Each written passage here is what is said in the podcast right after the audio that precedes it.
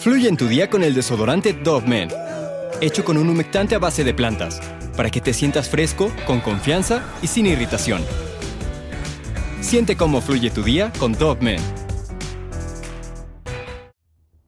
Muchas cosas se han hecho en el nombre de algún dios o religión. Algunos sucesos que el mundo ha registrado son por personas locas que se creen superiores y que piensan que vinieron al mundo con la misión de acabar con aquellos que desobedecen a su deidad.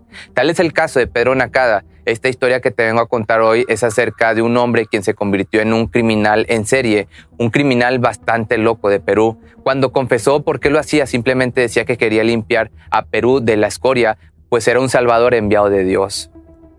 Limpio, gente. ¿Limpias? Pedro Pablo, limpio. ¿Por qué? ¿Eran personas sucias? Sucias, corruptas. Son gente que no debería estar acá. Son fumones, homosexuales, maricones, violadores. ¿Tú los conocías? ¿Sí? ¿Los habías seguido? ¿Sí?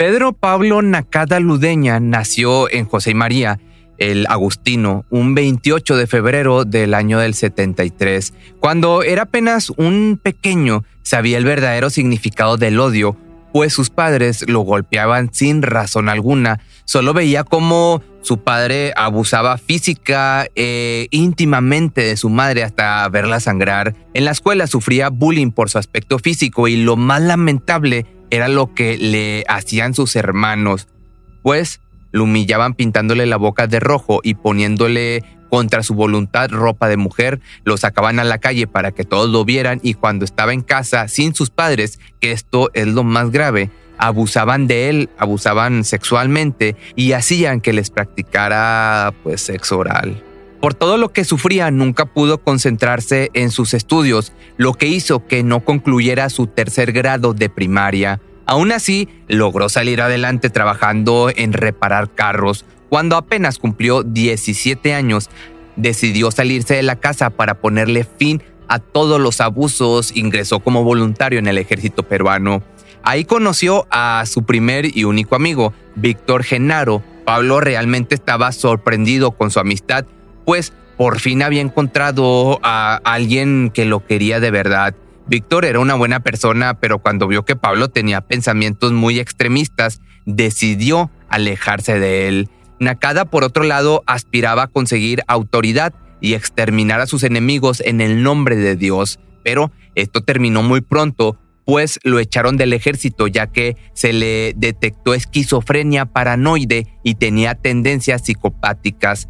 Al cumplir los 30 años cambió su apellido a Nakada, luego de haber pagado 800 soles a un ciudadano japonés pidiéndole que lo adoptara y así conseguir una visa para ir a Japón. Este era sin duda uno de sus sueños que lamentablemente no se concretó. Sin embargo, su hermano mayor sí logró ir, pues fue devuelto a su país porque le quitó la vida a seis personas con un arma blanca. Antes de ser atrapado, intentó quitarse la vida cortándose las venas para luego aventarse de un segundo piso, pero para su mala suerte logró, o bueno, buena, no sé, buena o mala, no sé, logró sobrevivir a todo eso, pues rápidamente lo auxiliaron y después lo encarcelaron en el país de Asia para luego deportarlo a su país de origen. Ciertamente toda su familia tenía problemas de violencia, desde pequeños sus hermanos y él comenzaban a tener varios indicios de psicopatía, pues como es en muchos casos de este tipo, disfrutaban de hacer sufrir y quitarle la vida a animales indefensos. Entonces fue un primero de enero del año 2005 el día en donde cobraría su primera víctima. Carlos Edilberto era un hombre de 26 años que vivía en las calles. Él caminaba tranquilamente, pero tuvo la mala suerte de toparse con Pablo, quien repentinamente sacó un arma y le disparó directo en el tórax y en el abdomen. Cuando le preguntaron por qué había hecho esto, él solo pudo decir que pensó que le iba a robar y a Dios no le gustaban las personas que hurtaban.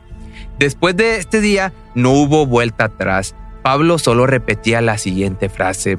Yo no soy un criminal, soy un limpiador. He librado a la sociedad de homosexuales y vagabundos. Limpio gente. Son personas que no deberían estar acá. Dios y mis padres me hablan, me dicen que tengo que acabar con toda esta gente, fumones, borrachos, maricones, asaltantes, gente que no vale.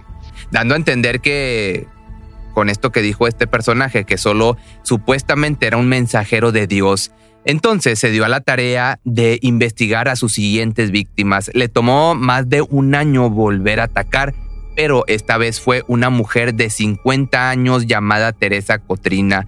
Ella era una vecina a quien siempre veía fumar, no le gustaba su manera de vestir, decía que tenía mucho escote y eso provocaba a los hombres. Así que un día, cuando ya no pudo soportar verla más fumar, se dirigió hacia ella y le disparó dos veces en la cabeza, provocándole un trauma craneocefálico y falleció al instante. Ese mismo año conoció ahora a Walter Sandoval, un sujeto que era famoso en su colonia por robar y asaltar a las personas, cosa que irritaba a Pablo. El 20 de julio, este sujeto se acercó a la casa de Walter, llamó a su puerta y antes de que pudiera saludarlo le disparó directo en la cabeza.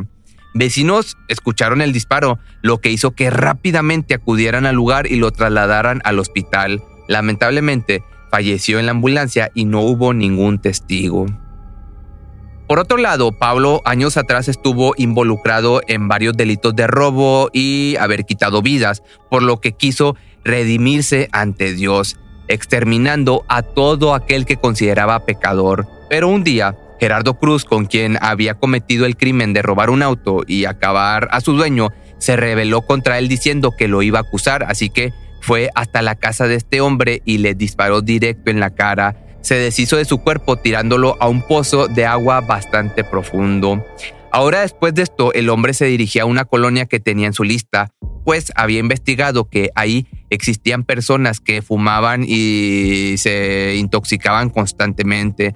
Para poder llegar a este lugar, tuvo que robarle la bicicleta a un joven de 15 años, pero no le bastó con quitarle la bicicleta, le disparó y lo dejó tirado en la calle. Él solo pudo justificarse diciendo, Tuve que hacerlo para poder conseguir dinero, balas y seguir la misión de Dios. Se sintió Pablo mal al principio, pero solo se dijo a sí mismo que era un daño colateral de la misión que tenía. Así que ese mismo día se topó con un joven de apenas 21 años, estaba fumando eh, sustancias ilegales, así que simplemente sacó su pistola y disparó sin pensarlo para luego darse a la fuga. Ahora su siguiente víctima sería un hombre quien había visto con lujuria a su esposa. Entró a su casa a escondidas, le disparó y terminó robándole una pistola, un celular y una bocina. Su cuerpo fue descubierto en su cuarto el 18 de noviembre. Ahora, después de esto y días después del ataque, se topó con tres personas quienes Pablo creía que se juntaban para cometer delitos. Él los encontró una noche mientras estaban en un carro, les ordenó que se bajaran amenazándolos con la pistola y les empezó a disparar para después llevarse el carro en el que antes ellos estaban. Luego de esto, acabó con la vida de un hombre solo porque quería su bicicleta. Le disparó en la cabeza y lanzó su cuerpo a 200 metros de distancia. Después de esto se dio cuenta de que sus castigos estaban empezando a tomar otro rumbo. Así que volvió a planear sus crímenes, investigando a las personas y terminándolos en el nombre de Dios. Wilmar Jesús, ahora sería la víctima, fue un hombre homosexual que pues se vendía. Pablo decía que merecía morir porque los homosexuales no entrarían en el reino del Señor y porque descubrió que tenía sida. Pablo había escuchado rumores acerca de su víctima, quien se encontraba en una peluquería, así que el criminal solicitó servicios de esta persona, servicios de placer, y cuando estuvieron solos, en vez de hacer pues el delicioso, le disparó tres veces en el cuello y le robó 541 soles para después su próxima víctima ser dos personas también homosexuales que las encontró teniendo placer en un canal de riego, le robó los zapatos y les quitó su dinero. Con esto, nuevamente su pasado volvió a atormentarlo, pues se le acercaron dos hombres quienes también estuvieron implicados en el crimen de asalto y asesinato del hombre a quien le robaron el carro, el que te conté por ahí por el principio. Así que cuando lo abordaron rápidamente, Pablo sacó su arma, le urgía deshacerse de los testigos de su crimen y pues simplemente le disparó sin pensarlo para luego su última víctima ser Nicolás Tolentino, un hombre a quien le disparó en la cabeza por haberle robado varias cosas. Pablo se fue sin percatarse que aún estaba vivo, así que cuando llegó la policía, Nicolás lo acusó y mientras los oficiales hacían de todo para salvarlo, no tuvieron éxito. Lamentablemente perdería la vida este sujeto. ¿Por qué cree que mató a su hermana? ¿Por qué dijo que había matado? Por lo que era fumona. Él tenía que limpiar a todos los fumones a todos los fumones tenía que limpiar, que Iguara no, no tenía no, permitía los fumones, ni fumones ni maricones. El 28 de diciembre del año 2006, la policía rodeó el taller mecánico donde trabajaba Pablo. Este trataba de defenderse disparándole a los agentes, pero finalmente fue atrapado y llevado a la cárcel. El homicida estaba muy enojado, pues había planeado su ataque final. Había comprado una granada de guerra para aventarla en una discoteca. Decía que quería acabar de una vez por todas con todos los corruptos y perdidos. Cuando fue enjuiciado, pidió la pena de muerte, pero no le hicieron caso, solo le dieron 35 años de prisión. Dos años más tarde intentó quitarse la vida, pero lograron detenerlo y fue trasladado a un reclusorio en el pabellón de enfermos mentales. Por otra parte, nunca quiso admitir que era un asesino, se llamaba a sí mismo como un salvador. Pero si te gustó este video, no olvides seguirme en mis redes sociales y nos vemos en el siguiente video. Fluye en tu día con el desodorante Dove Men hecho con un humectante a base de plantas, para que te sientas fresco, con confianza y sin irritación. Siente cómo fluye tu día con Dove Men. Cuando el tráfico te sube la presión, nada mejor que una buena canción. Cuando las noticias ocupen tu atención, enfócate en lo que te alegra el corazón. Y cuando te sientas mal, un buen médico te ayuda a sanar. Sabemos que mantener tu salud es tu prioridad, también es la nuestra en Kaiser Permanente, donde trabajamos juntos para cuidar de todo lo que tú eres. Kaiser Permanente, para todo lo que tú eres. Kaiser Foundation Health Plan of the Mid-Atlantic Stay Inc., 2101 East Jefferson Street, Rockville, Maryland 20852.